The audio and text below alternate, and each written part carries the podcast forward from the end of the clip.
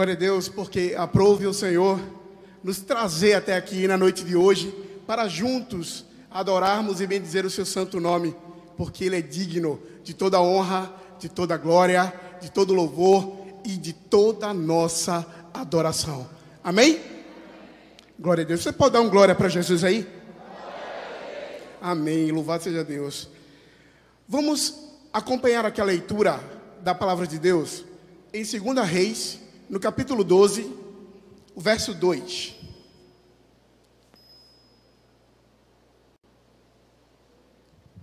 Diz assim o texto: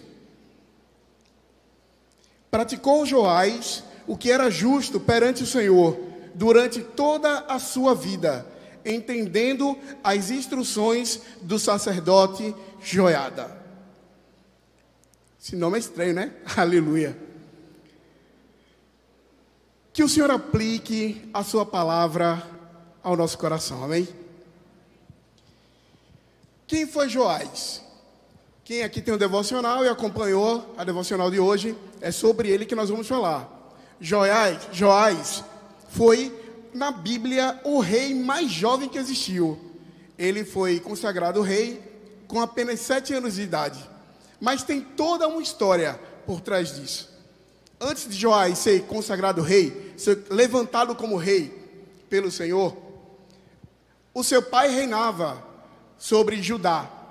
Mas veio seu pai morrer, e a sua avó, Atália, querendo tomar o reino para si, ela, a avó, mandou matar todos os netos, todos.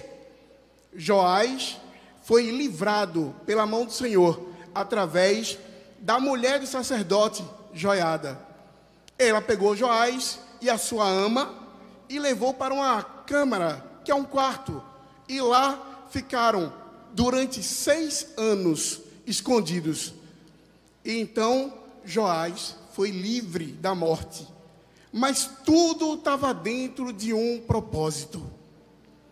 Joás seria o último, o único, aliás, o único naquele momento descendente da linhagem de Davi. Em tudo Deus tem um propósito.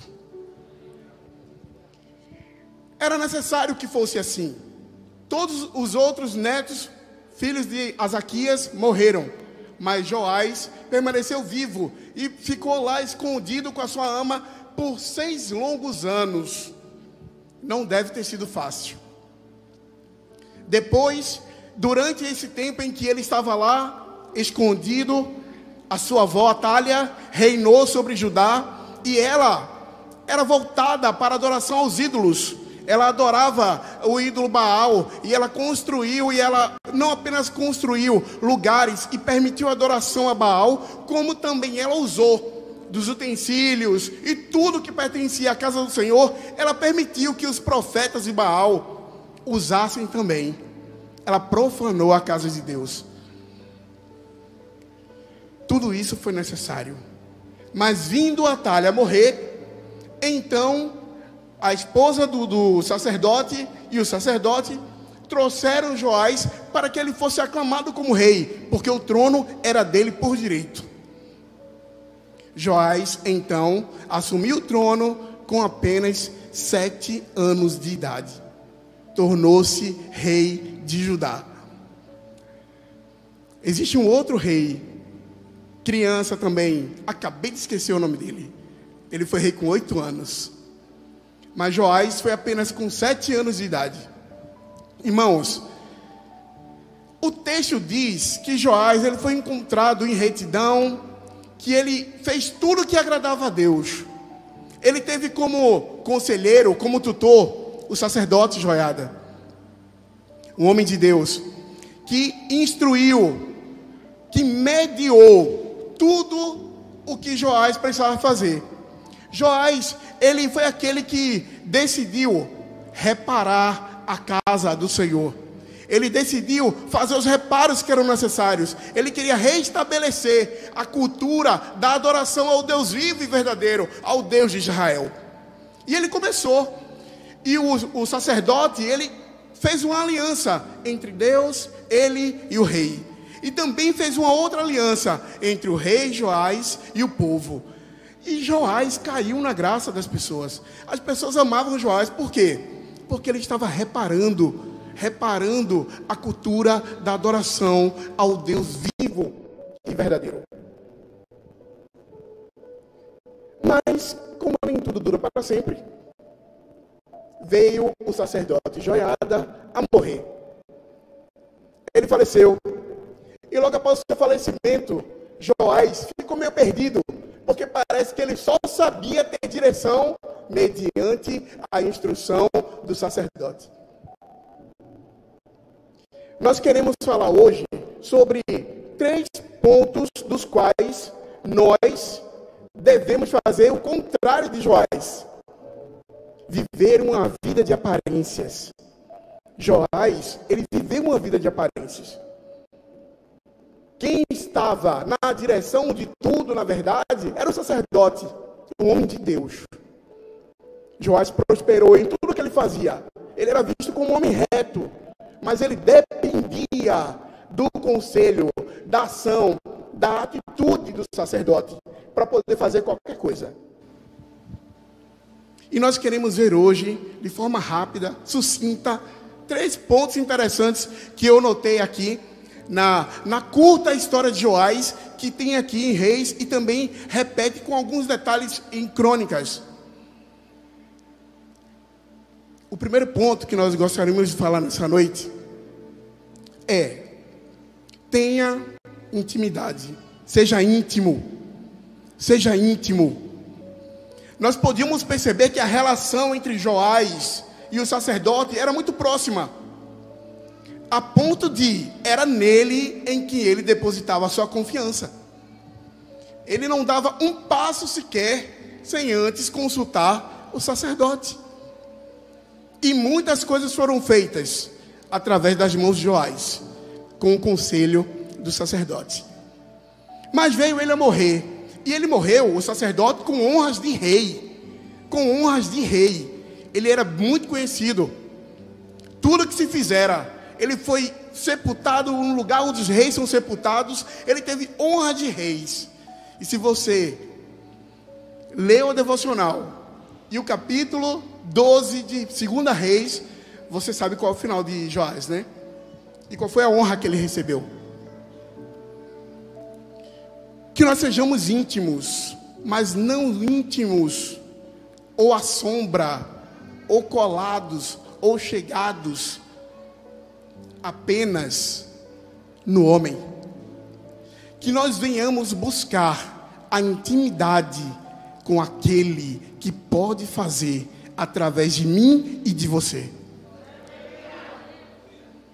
A carta de Tiago, no capítulo 4, a partir do verso 8, a palavra vai dizer o seguinte: Chegai-vos a Deus, e Ele se chegará a vós.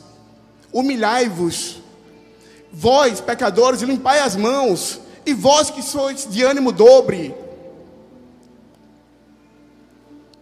Isso significa Deus tratando com você e comigo. Significa Deus nos chamando a uma realidade para ter intimidade conosco. Intimidade, você vê. Em 2 Reis, no início, capítulo 6, o profeta Eliseu discípulo de Elias, interessante, né? Aprendendo com os erros de Joás. Eliseu foi discípulo de Elias e andava com Elias, e a todo momento, para onde Elias ia, ele queria estar, ele queria aprender, e ele queria fazer, ele queria conquistar aquilo que Elias conquistava. Joás, ele agiu como o contrário. Nós podemos ver na Bíblia vários reis que tiveram uma ligação direta com o Senhor. Na época, era comum que Deus falasse através dos seus profetas e também do sacerdote, como era com o sacerdote Joiada. Mas olha, Joás, querido, era aquele cara, era aquele homem, era aquele, aquela, aquela personalidade que podia bater no peito e dizer assim: Eu tenho um testemunho para contar. Sabe por quê? Porque eu era criança, a minha avó tentou me matar, mas Deus levantou uma pessoa para me livrar. eu fiquei seis anos escondido, mas no tempo aprovado por Deus, Ele me tirou do fundo e me colocou no lugar mais alto. Ele poderia dizer isso. Conheço um Deus que faz além daquilo que eu peço ou, ou penso em pedir. Ele poderia contar e bater no peito que tem o testemunho. Mas não. Nitidamente, a gente percebe que Joás, ele não tinha uma proximidade com Deus. Ele não tinha uma intimidade com Deus. Eliseu, no capítulo 6 de 2 Reis, ele o exército de Israel estava sendo afrontado por um exército é, inimigo, e aquele exército veio contra o povo de Israel, e Eliseu, com o seu discípulo, com o seu jovem, ele fez: Olha, Eliseu, Eliseu fez para o jovem: Vai lá, sobe lá no monte e olha, vê lá se, como é esse exército aí, se tem muita gente, se tem pouca gente. E ele foi, e quando ele olhou, ele viu que o exército era extremamente numeroso muito maior que o exército de Israel. E ele voltou, o moço de Eliseu voltou muito temeroso e disse: Olha, Eliseu, nós vamos perecer, nós vamos morrer, acabou. O exército inimigo é muito maior que o exército de Israel. Quantos de nós não é assim? Há momentos que nós esquecemos o Deus a quem servimos. Ele é o Deus que fez os céus e a terra todas as coisas estão sob domínio das suas mãos. Sabe o que é intimidade, querido? Intimidade é Eliseu olhar para aquele moço e dizer assim: moço, o que tu estás dizendo aí, rapaz? E a moça disse: Eliseu, nós vamos perecer, vamos recuar, vamos embora, a gente vai morrer. Eliseu, Deus, foi tão simples, né? Deus, abre os olhos desse jovem para que ele veja. E Deus imediatamente abriu os olhos daquele jovem, queridos, e ele viu no reino do Espírito carros, cavalos, carruagens, anjos com espadas desembanhadas de fogo. E o exército de Israel, que estava em menor número físico, saiu ali vitorioso. Falar sobre viver uma vida de aparência. Joás viveu uma vida de aparência. Nos remete a Mateus 23, quando estavam ali os fariseus, né, os fariseus, os doutores da lei, estavam ali e eles faziam coisas para chamar a atenção, porque eles queriam ser vistos pelas pessoas. E eles oravam em praça pública, em voz alta, com mãos levantadas, eles queriam chamar a atenção. Mas o comportamento deles não condizia com o que eles professavam. Isso é viver uma vida de aparência. Joás estava ali, tinha toda a pompa e circunstância, era rei, provava, serviu-se de muitas regalias. Ele só não se serviu de uma coisa: da intimidade com Deus. Porque, querido, se ele tivesse intimidade com Deus, ele teria ido para o seu secreto ele teria dobrado seus joelhos, ele teria dito: Olha, Senhor, nós somos pequenos. E tem um detalhe: o exército de Israel, lá com Joás, era maior que o exército sírio. Era maior, o exército de Israel era maior que o exército sírio. Mesmo assim, Joás não buscou a Deus, não buscou ter uma conversa sincera com Deus e dizer assim: Olha, Deus, o sacerdote não está aqui para me instruir, mas eu preciso do teu conselho, porque o teu nome é maravilhoso conselheiro. Ele não buscou, Senhor. Resultado? Joás entregou tudo que tinha, ele se atemorizou, ficou com muito medo, entregou tudo que tinha nas mãos do rei sírio. Pegou toda a riqueza que tinha na casa do Senhor, todos os, utensílios que eram da casa do Senhor, do qual ele próprio estava reparando para trazer de volta a glória de Deus a ajudar o seu reino. Ele entregou na mão do, do rei sírio, para, na tentativa de desviar o ataque do rei sírio a ajudar. Precisamos buscar ter intimidade com Deus. Mas é impossível nós termos intimidade com Deus, o qual nós não conhecemos. Porque apesar de Joás ter vivido um milagre, ter vivido um livramento, ter sido colocado no mais alto lugar, como rei de Judá, como herdeiro que era, o trono pertencia a ele. E era necessário, porque a linhagem de Davi teria que continuar para chegar até Jesus. Joás estava ali apenas para isso. É por isso que o texto que nós lemos no início é muito lindo, né? Joás foi visto como reto, como homem de Deus, como homem que. É. Joás vivia de aparências. E quantos de nós não tem vivido de aparência? Quantos de nós tem andado com um homem, com uma mulher de Deus? E transparecemos para as pessoas que nos veem que nós também somos homens e mulheres de Deus, quando no fundo nós somos como aqueles doutores da lei e fariseus. Por fora demonstramos ser cheios do poder e da glória, por dentro somos como sepulcros caiados. Deus nos chama a buscar a intimidade com Ele. O Salmo 91, verso 14: se Joás tivesse lembrado disso, das maravilhas que o Deus dele realizou, libertando o povo do Egito, das guerras e batalhas e vitórias que os reis antes dele enfrentaram e venceram em Deus. Deus entregou muitos inimigos nas mãos de Israel. Mas se ele soubesse disso, mas se ele tivesse colocado isso no seu coração, qual era a motivação de Joás? Qual era a motivação de Joás? O Salmo 91, verso 14 diz: Porque a mim se apegou com amor, eu o livrarei, poloei a salvo, porque conhece o meu nome. Só é possível ter intimidade com alguém se você conhecer esse alguém. Joás não conhecia Deus. Joás não andava com Deus. Joás vivia à sombra de quem era o sacerdote. Joás vivia as glórias de quem o sacerdote era. E quantas vezes eu tenho sido assim também? Não vivo as minhas próprias experiências e me alimento apenas das experiências do outro.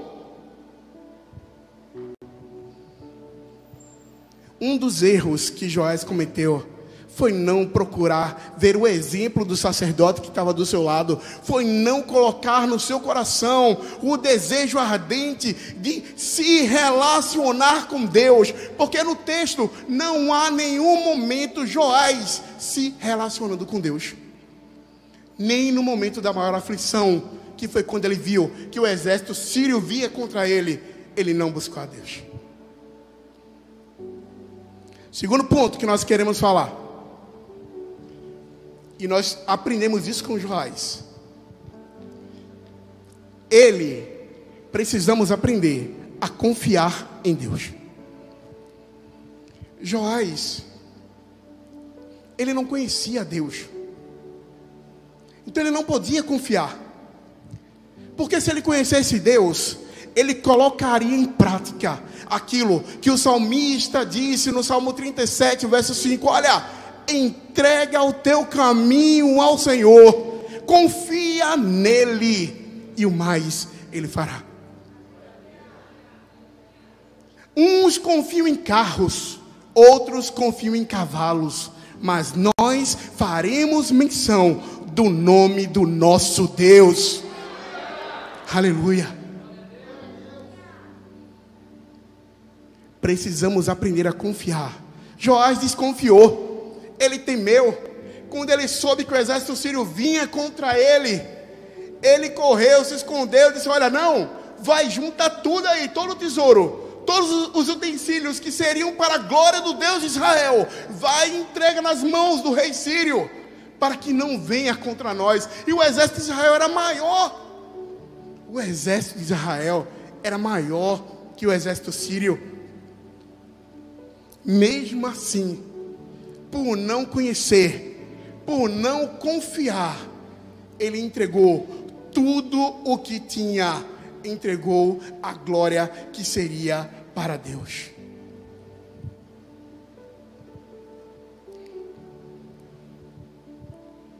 Nós temos confiado no Senhor?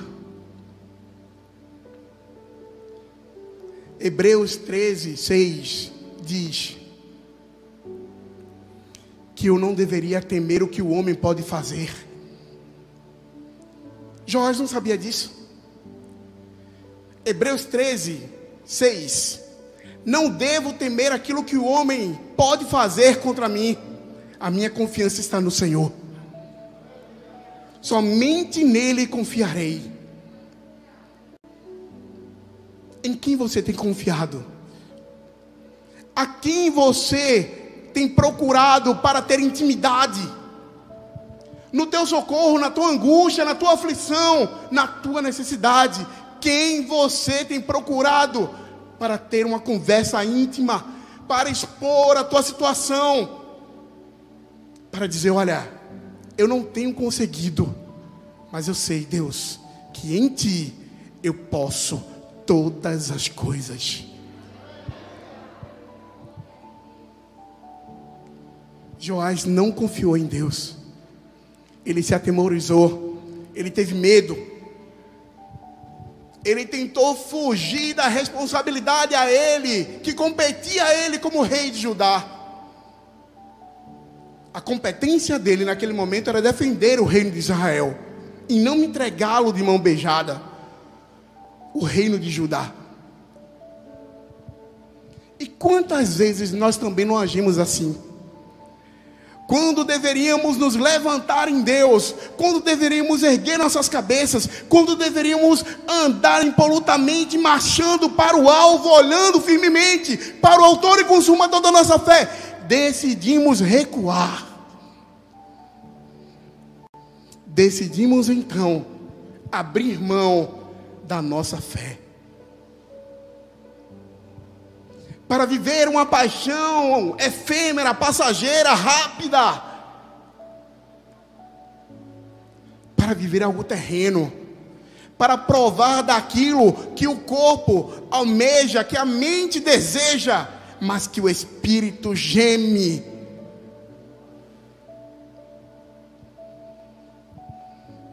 Diferente de Joás precisamos aprender a confiar em Deus, a depositar a nossa confiança naquele que tem todo o poder para fazer aquilo que nós não podemos fazer, que pode ir onde nós não podemos ir, que toca onde nós não podemos alcançar.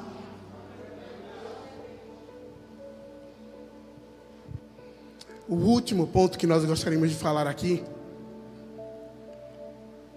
diferente de Joás, nós não devemos temer, nós devemos ousar. Não tema, ouse. Não tema, ouse. Sabe por quê? Porque o medo, o medo ele nos impulsiona. Sabe para onde? Para o erro. Na maioria das vezes, o medo nos impulsiona para o, para o erro. O medo nos empurra muitas vezes para o pecado. Joás se amedrontou, se acovardou. Em 2 Timóteo, no capítulo 5, a palavra diz, o verso 8 diz assim: Eu não tenho dado a vocês espírito de medo, mas tenho dado a vocês espírito de ousadia O espírito que está em mim e você é um espírito de coragem, de ousadia. Amém? Você tem esse espírito em você? A intimidade com Deus começa a partir do momento em que nós acreditamos no sacrifício dele na cruz do Calvário por nós. Quando recebemos esse sacrifício e nos tornamos novas criaturas, como diz em 2 Coríntios 5,17: Olha, e aqueles que estão em Cristo, nova criatura é, as coisas velhas já passaram, e tudo se faz novo. A intimidade começa quando nós compreendemos o que está escrito lá em Romanos, no capítulo 6, no verso 4. Olha, eu chamei vocês agora para andar em novidade de vida. Não te chamei para andar como antes. A alegria passageira, a felicidade efêmera, o desejo carnal, o querer, o alcançar, o fazer de tudo. Não a intimidade com Deus começa aí. A confiança em Deus começa a partir do momento em que nós começamos a andar e a conhecer o seu nome. Nós vamos entendendo o que ele fez, nós vamos entendendo o que ele faz e nós vamos esperar com fé o que ele vai fazer em mim e através de mim, em você e através de você. A ousadia vem a partir do momento que nós compreendemos que o espírito que foi colocado em nós é um espírito de poder. Paulo, em 1 Coríntios, no capítulo 1, ele diz: Olha, a nossa pregação ela não consiste em sabedoria humana, mas em espírito e em poder. E esse poder foi derramado em nós. Foi derramado em nós uma unção de ousadia Joás escolheu se acovardar. Joás escolheu entregar tudo aquilo que ele conquistou em Deus.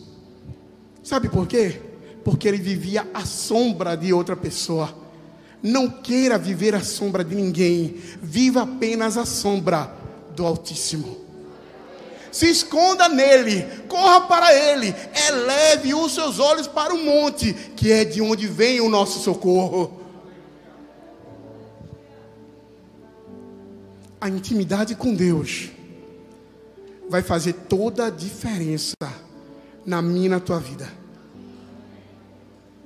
Busque Provérbios 18. A palavra vai dizer: Eu amo os que me amam e aqueles que me buscam de madrugada me encontram. Aleluia. É tempo de buscarmos essa intimidade. Porque viver de aparência, sabe o que vai trazer para mim e para você? Vai trazer a lamentação, vai trazer a murmuração vai trazer a aflição, porque no momento em que nós nos vestimos com uma máscara e com uma fantasia, como Joás viveu a vida inteira, achando que estava tudo maravilhoso, que ele era visto como o melhor rei de Israel. Ele reinou, ele reinou em Judá por 40 anos, e ele é visto porque ele decidiu reparar o, o, o, o reino. Ele é visto como um dos reis mais ativos, dos melhores que já teve. Mas Joás vivia à sombra do sacerdote. Joás não tinha mérito algum. O nosso mérito precisa estar na ação de Deus em nós.